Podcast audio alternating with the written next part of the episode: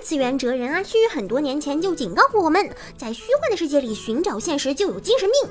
很多小伙伴在看了最近热火朝天的工作细胞后，觉得除了血小板们萌的一塌糊涂外，同时也对红血球和白血球这对 CP 抱有好感，总觉得他们要是不能在一起，就有点天理难容。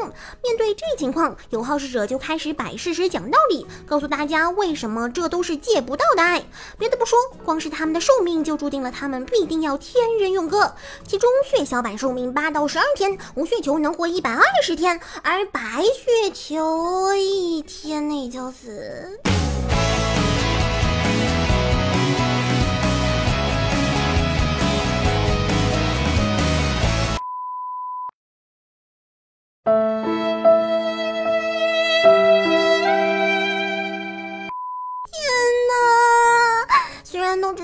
级别的知识，但是真的不想回忆起来啊，有没有？要这么按现实来说的话，那么动画放到现在，红血球可能一直是原来的红血球，而血小板和白血球其实已经换过好几茬了。也就是说，让红血球心中的白血球从来都不是一个人，而是……为什么我总觉得忍不住想唱一出悲剧在上演啊？果然，看动画还是不要理会什么现实情况吧。说到传奇漫画家问，大家除了会喊奇遇老师好牛外，肯定也不会忘掉他另一部人气大作《灵能百分百》。这部没有怎么假人之手重新绘制，依然保持了万纳无比质朴风格的作品。虽然人物并不美心，但凭借着优秀的剧情和各种令人意想不到的超级展开，在观众中有着非常不俗的口碑。而在第一季完结后，大家也早早就开始期待起了第二季的播出。在经过两年的时间后，《灵能百分百》的第二季播出时间终于确定了，将于一九年一月播出。官方同时还更新了主视觉图，可以看到第二季依然是龙套和灵幻师傅以及小酒窝的大活跃。嗯，你们说这种空洞的解说是废话？那当然啦，我怎么会犯剧透的错误嘛？要说这些年比较经典的热血动漫作品，我的英雄学院绝对是绕不开的一个了。最近，二次元动漫大乱斗游戏《幻想全明星》的新区英雄学院已经在八月三十一日正式开启，新雄空调洞也宣布登场。喜欢这个角色的小伙伴可以从游戏中感受他的魅力了。从官方公布的演示视频来看，新英雄技能也是和角色本身非常契合，同时拥有冰与火两种能力，看起来是相当酷炫。除此之外，据说官方还会推出一些英雄的新皮肤套装，包括夏娜的花嫁套装啥的。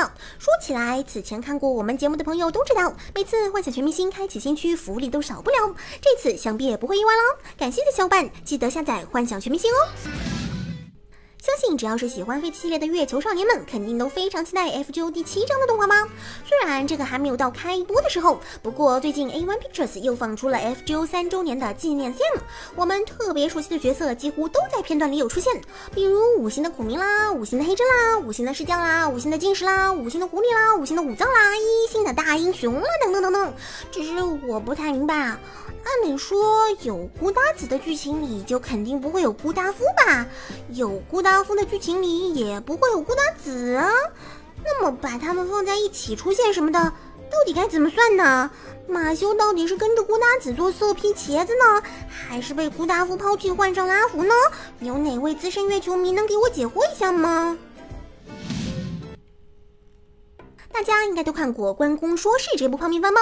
是不是很羡慕番剧里的这对夫妻啊？然而动画只是动画，现实中可不见得有这么好的事情啊。最近，日本的一位网友就在推特上抱怨自己的老婆在结婚的半年里一直对他的爱好进行干扰，不但不准他参加偶像演唱会，还卖掉了他多年珍藏的漫画和本子，而理由是不利于将来的孩子成长。但实际上省下来的钱却被他拿去抽烟喝酒了，于是宅怒了，毅然选择离婚，并表示这。不但不是自己的失败，反而是赢回了自己的人生。现在日子过得跟神仙一样，这才是真正的快乐。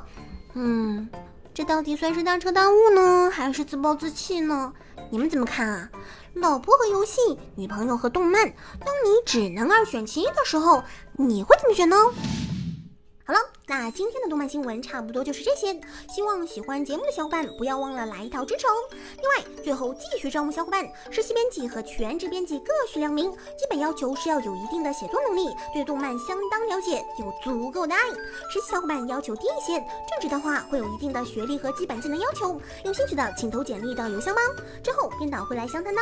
好了，那我们明天再见，拜拜。